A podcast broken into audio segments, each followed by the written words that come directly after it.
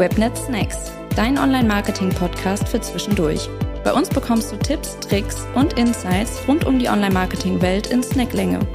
Mit dem weltbesten Hosts Inga Frommhagen und Nico Lobes.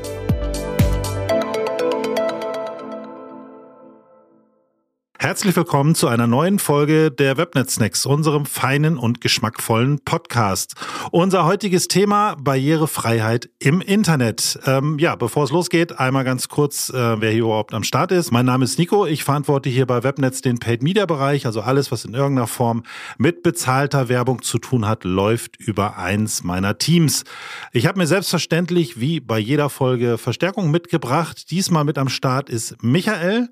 Ja, Michael ist seit 1990 online unterwegs, also quasi Urgestein, äh, was das Internet angeht, kann man sagen. Aber auch neue Themen wie AI und so weiter beschäftigen ihn.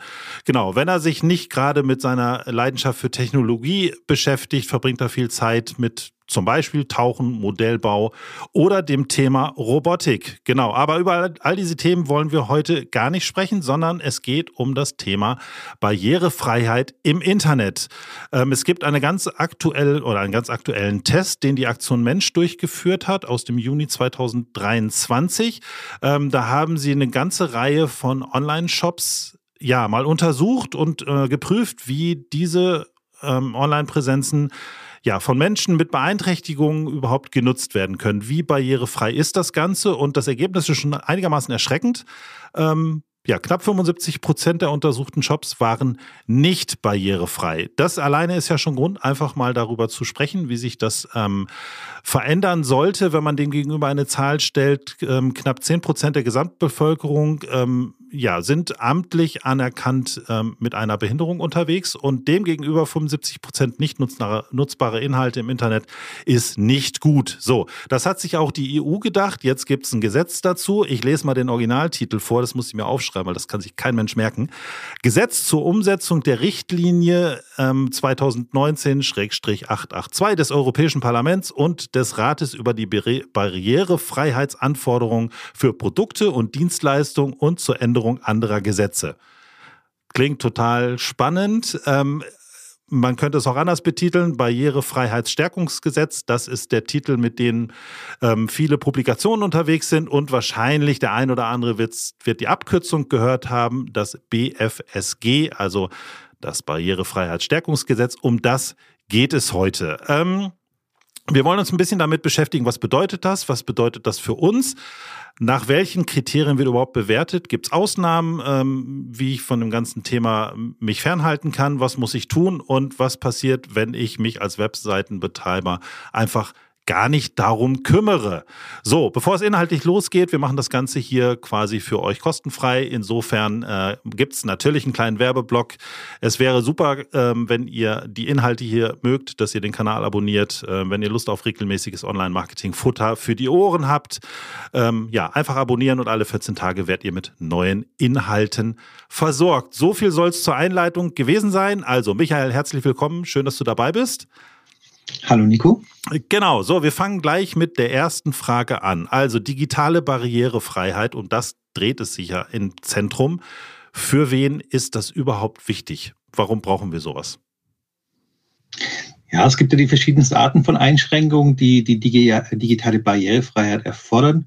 Zum Teil motorische Einschränkungen, also man kann wirklich halt mit den Händen die Tastatur nicht gut bedienen körperliche, weitere körperliche Einschränkungen, Gehörlosigkeit, Schwerhörigkeit, Blindheit, Sehheit, Sehbehinderung, Rot-Grün, Sehschwäche, Seheinschränkung aufgrund des Alters, die werden gerne vergessen. Ach, das ist ja genau das Thema für uns, ne? genau. Kognitive Einschränkungen, äh, Lerneinschränkungen, also Menschen einfach, die äh, Probleme haben, neue Sachen zu lernen oder anzunehmen oder auf Neuigkeiten einzugehen. Und dann natürlich temporäre Einschränkungen durch Unfälle, Operationen oder Medikamente. Auch die ähm, fallen gern unten raus, weil da denkt man dann einfach nicht dran. Aber auch, naja, wenn ich den Arm in Gips habe, dann wird es schwierig mit Tastatur.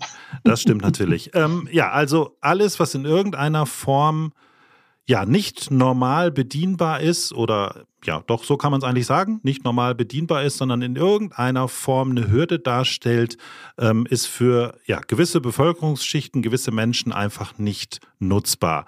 Was bedeutet das denn für uns? Also wir sind im Online-Marketing oder im Online-Bereich unterwegs. Internet ist für uns sozusagen das tägliche Zuhause. Viele von uns machen sich wahrscheinlich über diese ganzen Einschränkungen gar keine Gedanken. Ähm, aber was bedeutet das für uns? Naja, wenn zum Beispiel mein Shop ähm, nicht äh, von jemand, von jemand Älteres, der einfach aufgrund von Diabetes zum Beispiel eine Sehbehinderung hat, die Webseite nicht bedienen kann, ähm, fällt der Kunde schon mal als mir raus. Und man muss so sagen, gerade bei den älteren Menschen ist es trotzdem so, dass da das Bedürfnis auch da wäre, ähm, einkaufen zu gehen, online einkaufen zu gehen. Die sind ja gerade, die sind ja gerade in ihrer Bewegung eingeschränkt zum Beispiel und können halt nicht einmal ganz kurz nach, weiß ich nicht, in die nächstgrößere Stadt gehen und dort einkaufen gehen, sondern die werden ja gerade darauf angewiesen, in den Online-Shops einzukaufen. Und gerade die lassen wir außen vor, wenn wir die Barrierefreiheit in dem Falle gar nicht einhalten beziehungsweise nicht berücksichtigen.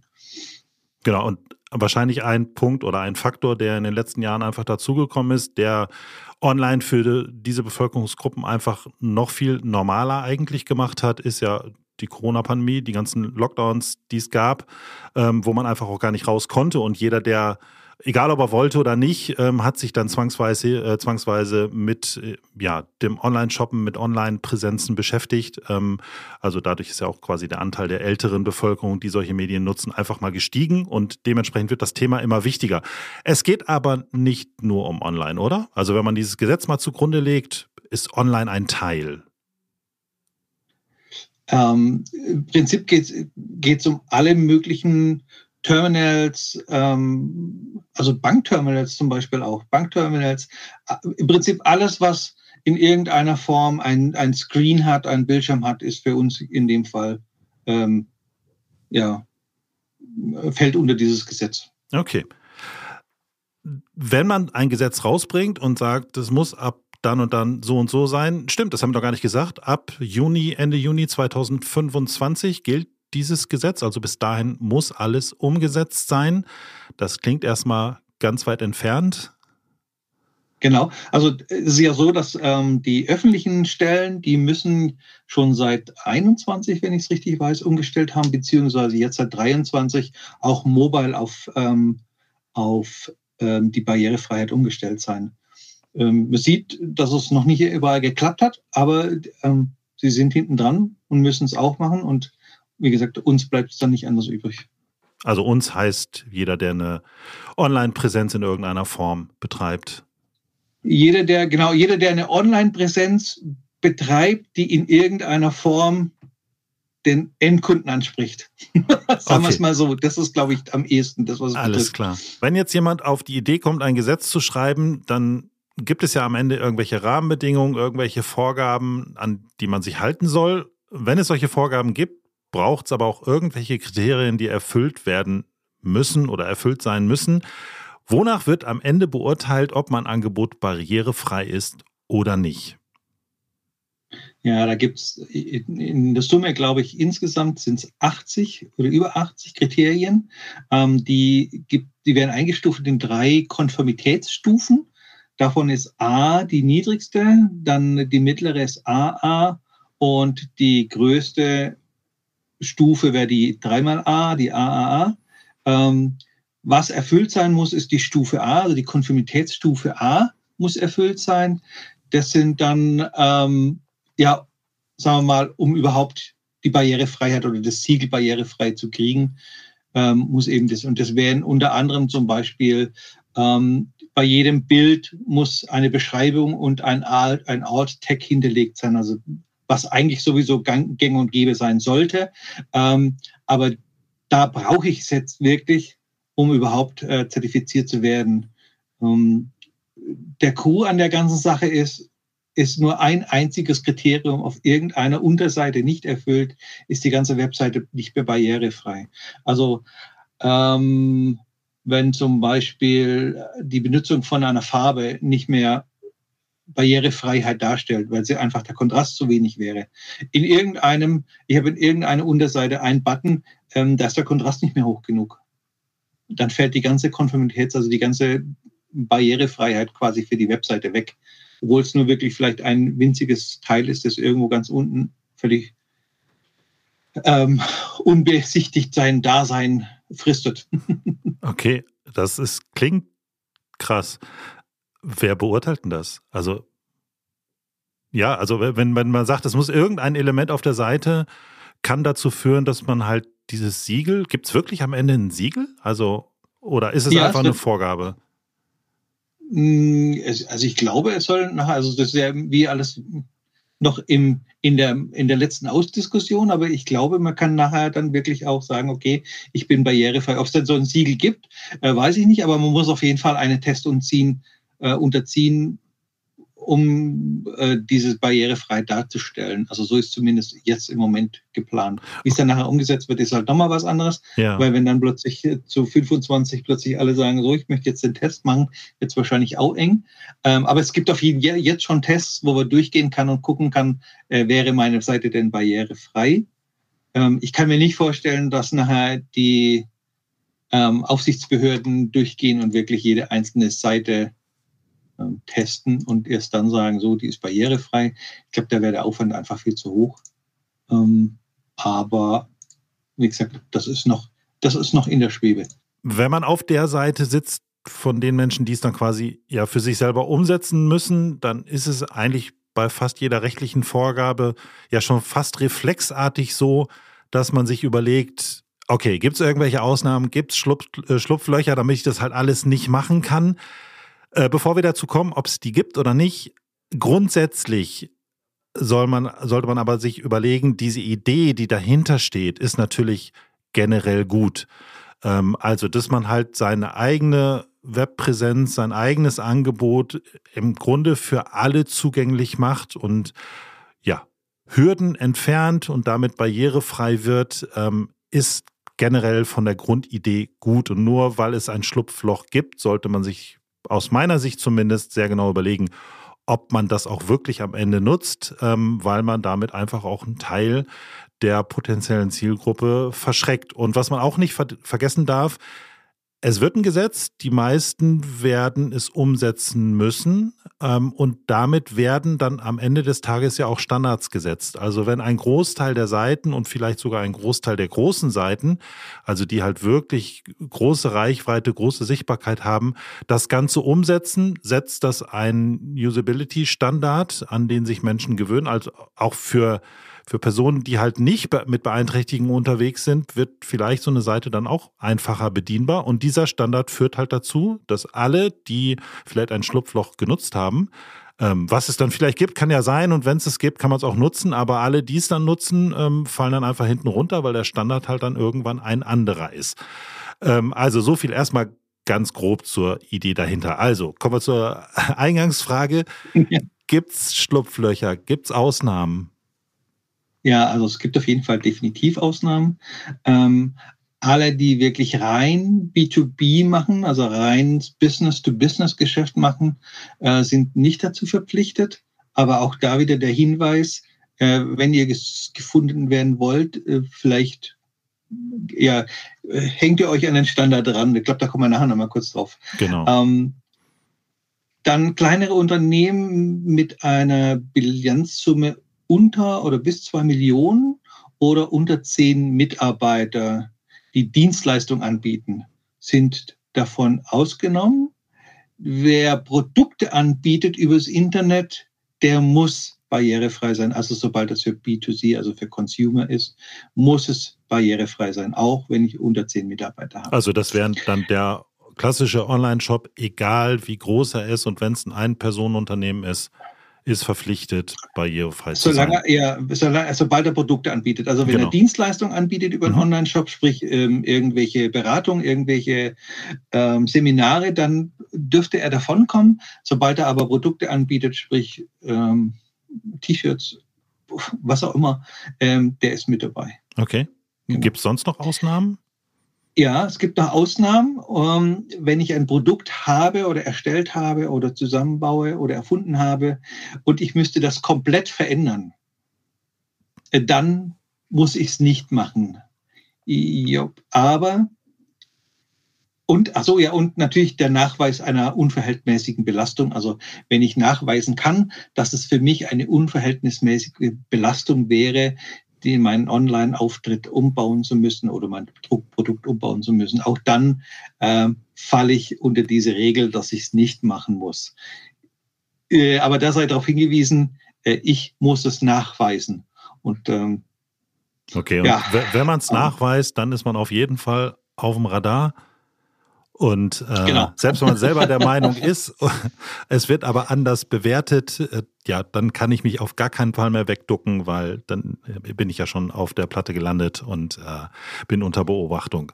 Okay, also es gibt ein paar es. Ausnahmen, ähm, die sind aber relativ eng umfasst und wie ich eingangs gesagt habe, sollte sich jeder gut überlegen, zumindest aus meiner Sicht, ob er wirklich jedes Schlupfloch nutzt. Ähm, also auch B2B-Anbieter ähm, reden wir tagtäglich drüber. Ja, man sagt, B2B ist anders, die Internetseiten sind vielleicht anders und zeigt sich ja auch hier, sie sind eine Ausnahme, aber auch auf Seiten eines potenziellen Geschäftspartners im B2B-Bereich kann ja jemand im Büro sitzen ähm, und die Internetseite besuchen, der halt mit dem Handicap unterwegs ist und ähm, da sollte man sich genau überlegen, ob man dieses Schlupfloch B2B nutzt oder ob man einfach sagt, nee, ich gehe das mit, weil am Ende des Tages meine Internetseite bedienbarer und besser nutzbar wird.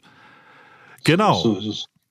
Bevor wir, ja? Der, also der, der Benutzer, der eingeschränkt ist, wird es auf jeden Fall danken, wenn ich den Weg gehe ähm, und ihm das Arbeiten mit der Webseite erleichter.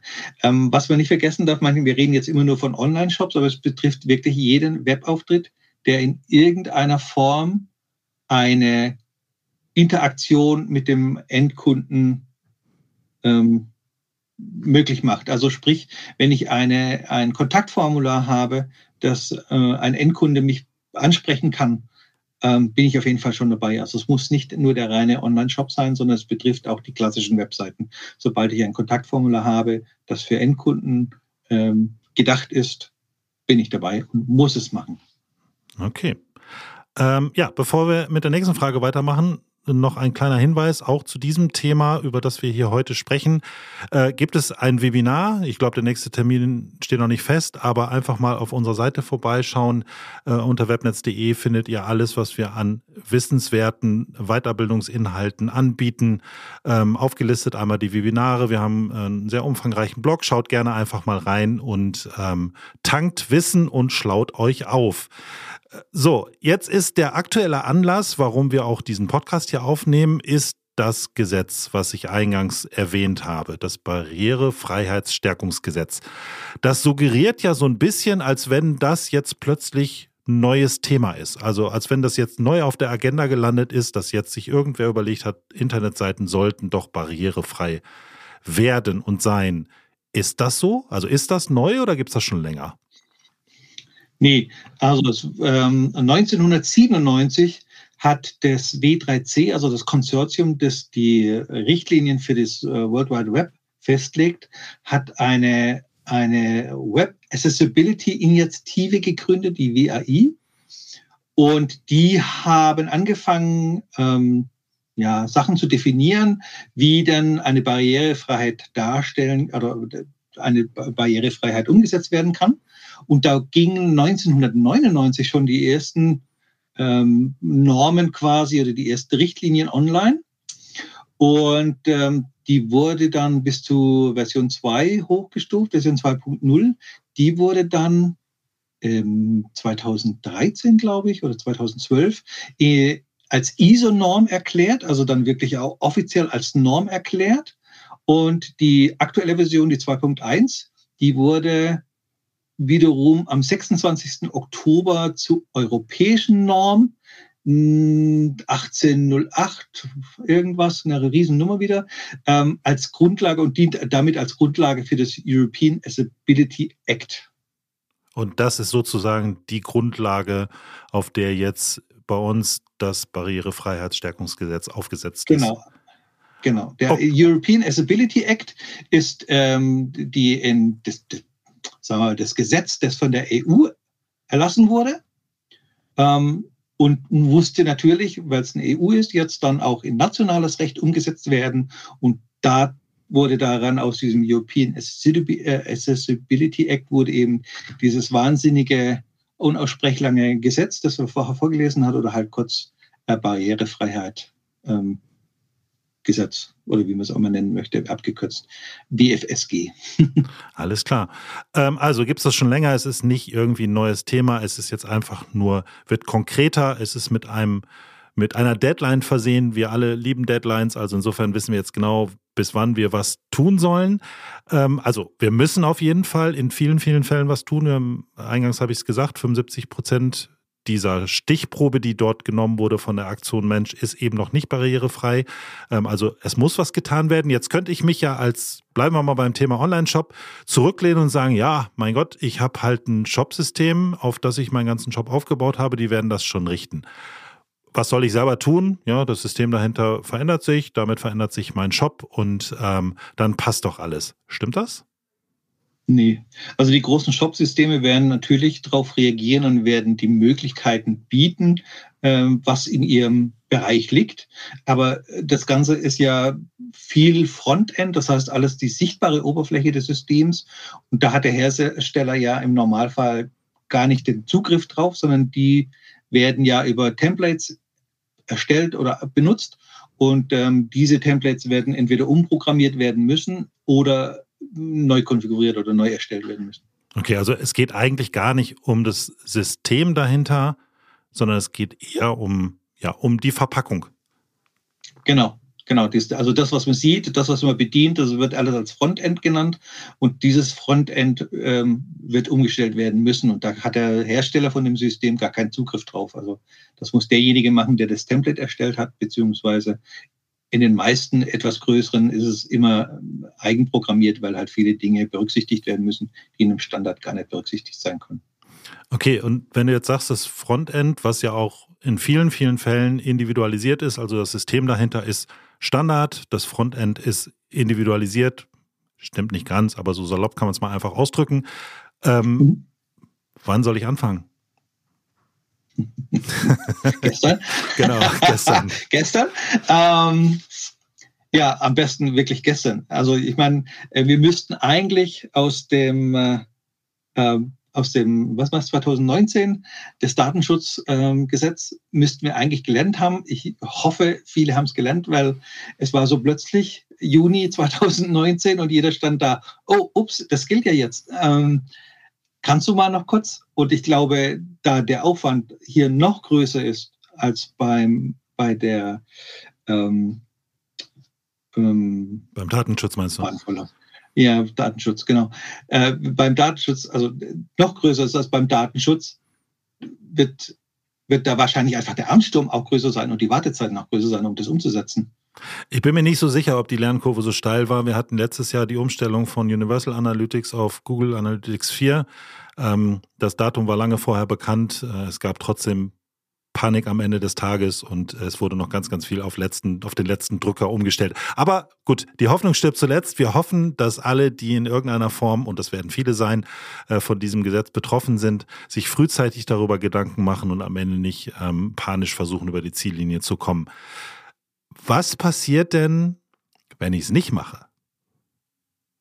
Was passiert, wenn ich es nicht mache? Ja. Äh, wenn ich es nicht mache, also nur einfach mal, ähm, dass man wieder nicht denkt, dass es wie beim Datenschutzgesetz relativ lax in Anführungszeichen gehandhabt.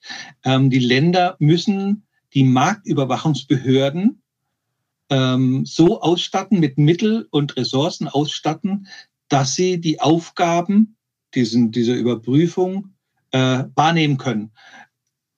Und sie müssen bis eben zum Juli 25 ähm, auch der Marktüberwachungsbehörde, der Bundesmarktüberwachungsbehörde, einen Plan vorlegen, wie sie das umsetzen wollen. Das heißt, ähm, da ist ganz klar darauf getrimmt, ähm, dass das auch überwacht werden soll und dass da auch äh, Kontrollen vorgenommen werden.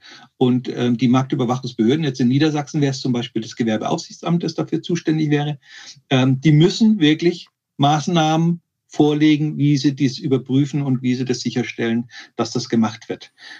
Und wenn ich das dann nicht mache, dann ähm, kursieren jetzt schon relativ ähm, konkrete Zahlen durch den Raum, aber die sind alle noch nicht wirklich festgelegt. Also äh, die Zahlen gehen von 30.000 bis 100.000 als Strafe. Und die Marktüberwachungsbehörde hat auf jeden Fall die Möglichkeit, ähm, meinem Shop oder meinen Online-Auftritt vom Netz, vom Netz zu nehmen lassen, bis ähm, ich diese, diese Richtlinie erfülle. Also mindestens die Stufe, die Konformitätsstufe A erfülle. Okay, also es gibt schon einen sehr klaren Strafenkatalog und wenn ich mir das so anhöre, kann der auch wirklich wehtun fürs Business. Ähm, also die Option, wie es beim Datenschutz seinerzeit war, dass ich mich einfach mal wegducke und versuche unterm Radar zu fliegen und dann, wenn ich erwischt werde, nachbessere. Ähm, das ist erstens unterm Radar fliegen ist nicht ganz so einfach, weil es äh, die Überwachung quasi im Gesetz gleich verankert ist. Und ähm, ja, das, was mir blüht am Ende des Tages, ähm, kann halt auch wirklich wehtun. Also insofern ist es keine gute Option, äh, einfach mal stillzuhalten. Eine Frage, die sich natürlich bei dem, was passiert, wenn ich es nicht mache, stellt, wird es abmahnfähig sein? Also soweit man es jetzt schon beurteilen kann? Ja, also auch da hat, äh, haben sie gelernt okay. und ähm, wollen es so hinkriegen, dass es nicht abmahnfähig ist. Ähm, sprich, also es kann, es geht keine Abmahnwelle durch. Die Rechtsanwälte, die sich schon die Hände gerieben haben, sind leider außen vor. Aber nichtsdestotrotz kann natürlich immer noch äh, mein mich neidender Mitwettbewerber einen äh, Anruf bei der Marktüberwachungsbehörde machen und sagen, ey, guckt mal da bitte. Das geht natürlich immer noch. Okay, und ähm, ja, als letzter Punkt bei dem, was passiert, wenn ich es nicht mache. Also wir hatten die Strafen, ähm, die teilweise ganz schön drastisch, äh, drastisch sein können. Ähm, abmahnfähig wird es voraussichtlich nicht sein, aber angeschwärzt werden kann ich natürlich trotzdem. Wird es aus deiner Sicht Auswirkungen auf die Auffindbarkeit zum Beispiel bei Google oder Microsoft, Bing geben? Defi defi ja, definitiv. Ähm, ist ja jetzt schon so, also ich, ähm, ich kann ja jetzt schon, wenn ich die Tests, Lighthouse-Tests zum Beispiel von Google laufen lasse, habe ich ja jetzt schon einen, einen, sagen wir mal, einen grünen oder einen roten Kreis, wenn ich ähm, barrierefrei bin. Mhm. Ähm, und Google hat aber auch, oder auch die Großen haben schon durchblicken lassen, dass sie also wirklich das auch äh, für die Webseiten mitbewerten und für das Ranking mitbewerten. Macht natürlich auch Sinn. Ähm, die großen Suchmaschinen sehen darauf aus, dass ähm, sie den Inhalt für den Suchenden darstellen und nicht den Inhalt äh, optimiert für den, der das, äh, der die Webseite in, in, in die Welt stellt, sondern ähm, ist ja ganz klar der, das Augenmerk darauf, dass ähm, die Seite gut sein muss. Wenn ich, äh, also wenn ich jetzt das Barrierefreiheitsstärkungsgesetz berücksichtige, mache ich ja was, damit mein Endkunde besser mit meiner Seite umgeht. Und auch das wird dann einfach Auswirkungen auf die Qualität meiner Seite haben, äh, wie das Ranking dargestellt wird. Also, so, also auf jeden Fall sinnig, das auch durchzuziehen. Ähm, nicht nur, sagen wir mal, die Sachen, die jetzt notwendig sind, man jetzt eh schon machen sollte, wie Alt-Text und Beschreibungen für Bilder, sondern wenn man das Ganze durchzieht, hat es mit Sicherheit auch Auswirkungen auf die Auffindbarkeit. Definitiv, ja. Genau, und spätestens da sind wir bei dem Fakt angelandet, wo, den ich eingangs erwähnt habe, es wird Standard werden und wenn die großen Suchmaschinen wie Google oder Bing äh, das in ihren Suchergebnis, äh, Suchergebnissen quasi auch abbilden, spätestens dann wird es ja Standard werden und äh, dann sollte ich mir genau überlegen, ob ich dieses Schlupfloch nutze, wenn es das gibt, weil ja, dann habe ich vielleicht weniger getan, werde am Ende des Tages aber nicht mehr gefunden. Damit ist dann ja keinem Webseitenbetreiber geholfen. Ja, das waren spannende Insights. Ähm, wir haben am Ende noch ein kleines Fazit zusammengetragen. Ähm, ja, also was sollte man jetzt tun, wenn man sich betroffen fühlt? Auf jeden Fall mit dem Dienstleister sprechen. Definitiv, rechtzeitig, möglichst Genau. Morgen. Morgen, genau. Also quasi auflegen, Kopfhörer beiseite legen und zum Dienstleister rennen. Ähm, nicht auf die lange Bank schieben, hast du gesagt. Ähm, genau, also am besten jetzt anfangen und auf jeden Fall das Ganze nicht auf die leichte Schulter nehmen. Es wird Vielleicht nicht zu 100 Prozent, so wie wir das gerade gesagt haben, ähm, aber trotzdem große Auswirkungen haben auf jeden, der in irgendeiner Form für B2C ein, eine Webpräsenz betreibt. Ähm, egal, ob ich jetzt durch ein Schlupfloch davon kommen könnte oder nicht, auch dann wird es Auswirkungen auf mich haben. Also auf keinen Fall auf die leichte Schulter nehmen. Und wenn ich es umsetzen muss, sowieso nicht, weil das kann halt böse fürs Geschäft werden.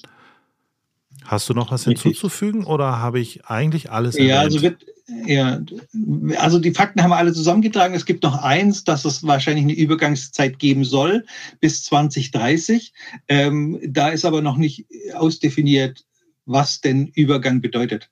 Ähm, also ich glaube nicht, dass wir bis 2030 Zeit haben, äh, zu sagen, okay, dann muss ich mich erst 2030 drum kümmern, ähm, sondern ich denke, also wie gesagt, das ist noch nicht ausformuliert, aber es soll so eine, so eine Schonfrist geben. Ich denke mal, da wird man wahrscheinlich dann nicht gleich vom, Net, vom Netz genommen, sondern kriegt erstmal ein paar auf die Finger.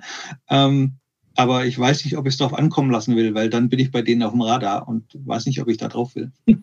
okay, das, das sind sehr schlaue Worte zum Schluss. Also 30. Juni 25 Barrierefreiheitsstärkungsgesetz in Kalender schreiben. Jetzt anfangen umzusetzen. Und damit sind wir auch schon am Ende unseres kleinen Webnet-Snacks angekommen. Ich hoffe, ihr konntet was mitnehmen. Geht schlauer nach Hause, als ihr hergekommen seid. Ähm, wenn es euch gefallen hat, abonniert den Kanal. Für noch mehr Wissen schaut mal im Blog vorbei, besucht die Webinare. Ähm, wir haben über diverse Dinge hier gesprochen. Wir packen ein paar Links in die Show Notes. Ähm, also schaut da gerne rein. Auch auch den Link zum Gesetz selber und zum Online-Shop-Test von Aktion Mensch. Auch das packen wir in die Show Notes.